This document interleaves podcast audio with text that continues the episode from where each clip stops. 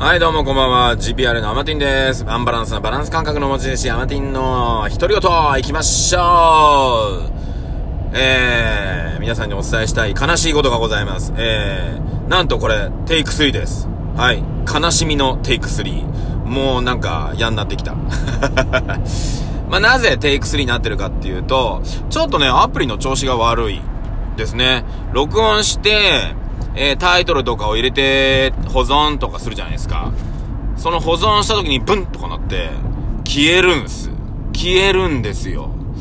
これどうしよっかな。保存せず配信した方がいいのかないや、これ3回目で、1回目ね、すっごいいい話して、2回目それと全く違う話したんですよ。で、今3回目になりました、これ。どうしよっかなもう、もうちょっと嫌になってきとる、今。ちょっと嫌になってきとるよ。ね。まあ、普段のラジオね、あの僕一発撮りなので、ね、テイク2、テイク3ほとんどしないんですわ。ねえ、この間テイク2したのが1個ね、あの煙突町のプペルの、えー映画えー間違えた、舞台を見た時の感想はテイク2を出してます。なぜならば、テイク1はね、まあまあ、ちょっとひどいこと言っているっていう自分に反省をしてですね、ちょっとやんわりしたのを出してますので、テイク1を聞きたい方はね、あの、コメントください。あの、あとはね、テイク1はね、途中で終わっちゃったんですよ。もう、あの、言い過ぎて12分経ってしまうっていうね。はい。話を締められなかったっていうのがあって、まあ、テイク2を撮ったんですけど、今回は、綺麗にね、テイク1、テイク2も綺麗に収まったにもかかわらず、テイク3を撮っているっていうね、この感じ、ちょっと勘弁してください。もう勘弁してくださいよ、もうってね。ええまあ、週末なのでね、今日金曜日ですから、まあね、アプリも疲れてんのかな。うん。っていうとこでしょうね。ちょっと寒いですね、今ね、皆さんね、寒いね。今日寒いよ。ね。まあ、週末ね、皆さん風邪ひかないようにお願いいたします。はーい。さあ、えー、ちょっと告知ね、2月10日、えー、月曜日の夜ですね、私、えー、名古屋のスナックキャンディーでですね、あの、1日ママをやりますので、ぜひ皆さん遊びに来てください。飲みに来てください。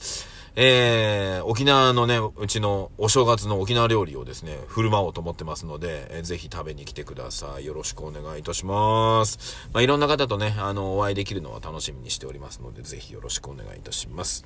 さあね、えー今日何喋ってたかというとですね、えー私オンラインサロンね、やってるんですけども、あの、お金の奴隷からの脱出っていうことなんですが、えー、と、中田のあっちゃんですね、オリラジの中田のあっちゃんが、ここ、2日ぐらい出している動画がですね、金持ち父さん、貧乏父さんの本からピックアップしたね、内容になってまして、これ実はオンラインサロンで僕が喋ってる内容なんですね。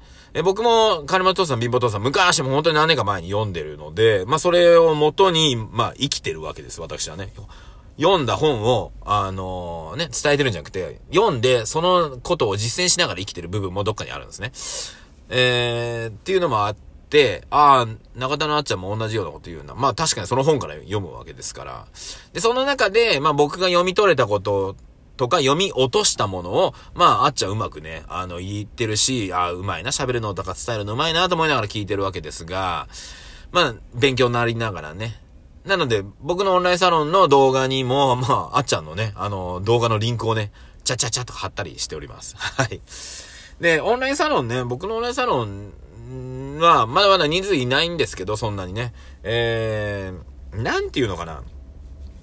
考え方ですよね。あの、日本の教育って、まあ、単純に言えば、まあ、中田のあっちゃんの YouTube 大学でも言ってる話なんですけども、労働者を作るための教育をしてるんですね。学校教育、そして社会に出てからもそうなんですけど、労働者を作る教育をしてるんです。はい。で、えー、金持ちになるとかね、お金に困らない、要するにお金の奴隷から脱出する方法論は一つなんですよ。要するに経営者になるか投資家になるかぐらいしかないんですよ。で、えー、経営者になるってことは会社を作るとかはね、例えばお店を持つとかっていう話になってくるんだけど、それだけじゃないよっていうこともお伝えはしてるんですね。で、じゃあ、まあ、僕もね、あの、よくね、この自己紹介の時にね、あの、サラリーマンやりながら兼業オーナーやりつつみたいなこと言いますけども、あのーオーナーになるっていうことを皆さんにお勧めはしてたりするんですよ。はい。ねその考え方とかね。はい。オーナーとかね、経営者って、仕事してないのに金もらっていいのかお前、みたいなね。いうことを言う方いらっしゃるんですけど、だからもうそれがそもそも労働者の発想なんですよ。労働者教育をされちゃってるってことなんです。だから労働者教育されてるから、日本からね、すごい経営者が出てこないっていうのはそういうことになってくよっていうのはあっちゃんの動画でも言ってましたけども、まあ、そこですね。はい。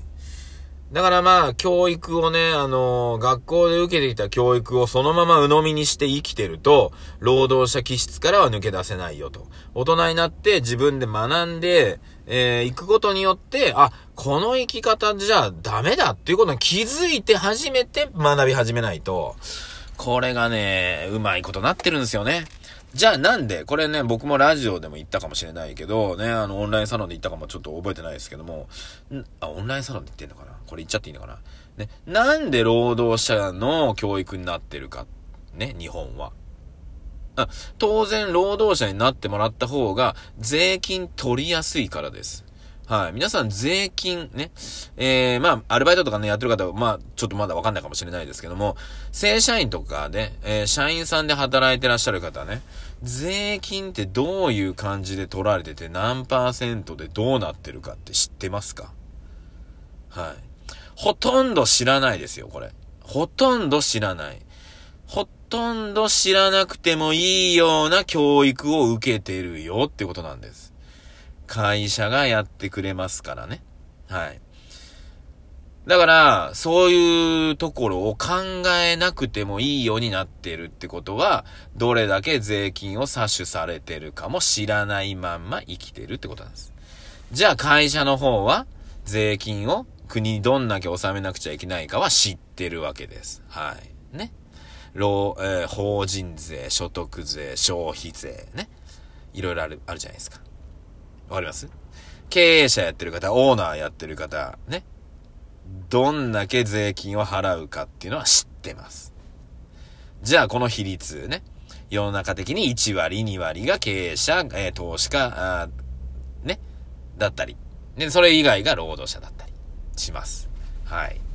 そこなんですよね。はい。ね、世の中には、えー、どんだけ頑張っても、えー、ベクトルが違ったり、ね、そこのルール上で、どうしても、その人の力ではどうにもならないことっていっぱいあります。はい。ね。なので、しっかりとルールを知った方がいいっていうとこなんですよ。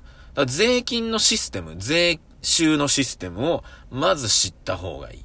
うん。っていうとこです。まあ簡単に言うとサラリーマン、税金取られすぎてます。でも気づいてないです。ほとんどの方は。はい。取られすぎてますよ。でも、それを取り戻しもしないし、そんなことすら考えたことない。ね。これが日本の教育です。はい。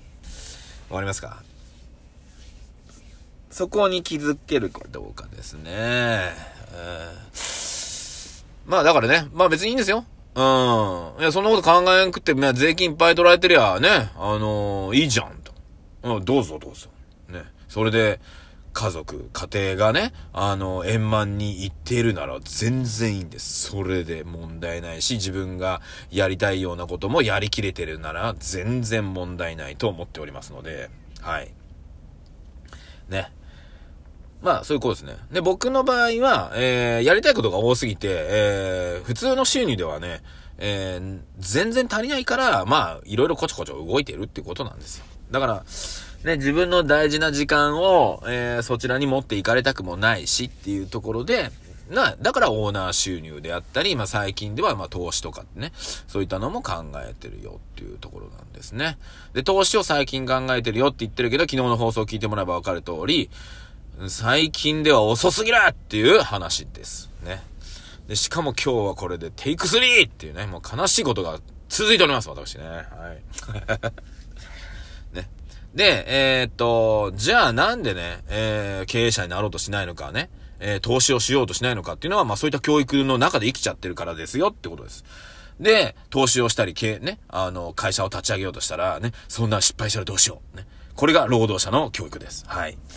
ねえで、あとは、えっ、ー、と、労働者の教育で受けたまんま、投資をしようとするからうまくいかないんですよっていうことも気づいた方がいいですよね。はい。まあ、そのジャンル、ジャンルに応じて知っておかなくちゃいけない言葉とかがあります。だから、まずお金をね、稼ぐためにはお金が大事じゃなくって、言葉が大事だよ。時間が大事だよってことなんです。言葉って何かっていうと、その業界でしか知らない言葉があります。例えば FX。ね、もう FX って言われた瞬間に何ですかっていう話もありますけど、やってる人からしてみたら当たり前の言葉ね。外国為替、証拠金取引って言いますけども、じゃあレバレッジ、ね、ポジション、ショート、ロング、ね。はい。証拠金、はい、維持率、ね。何ですかみたいな。ロンドンフィックスとかね。いろんな言葉出てきますよ。その言葉知ってますか？じゃあチャートを見る人。まずチャート、トレンド、ね。ローソク足、ヒゲネ、みたいな。いろんな言葉が出てきます。はい。ね。それも知らずにお金だけ持って出して、ね、FX うまくいきますか？って話なんですよ。そう。だから学びが大事なんだよ。それをやっていきながら学んでいった上で、そこで必要な言葉を覚えていくってことなんですね。じゃあなんでその言葉を覚えなくちゃいけないのか。なぜならば FX とかは自分の資産を増やすことができるってことです。はい。金持ちの方は自分の資産を増やすことにお金をかけます。貧乏の方は自分の資産が減ることにお金をかけます。これがもう根本的の違い。うん。なので、自分の資産、まあ家族の資産が増えていくことにお金をかけましょう。時間をかけましょう。言葉を知りましょうってことなんですね。そこから、えー、逃げていたら一生、金持ちにはなれないよっていうお話を、まあ、中田のあっちゃんがしておりましたっていうことでございます。さあ、テイク4は取りたくない。うん。ということで、アマティンでございました。ありがとうございました。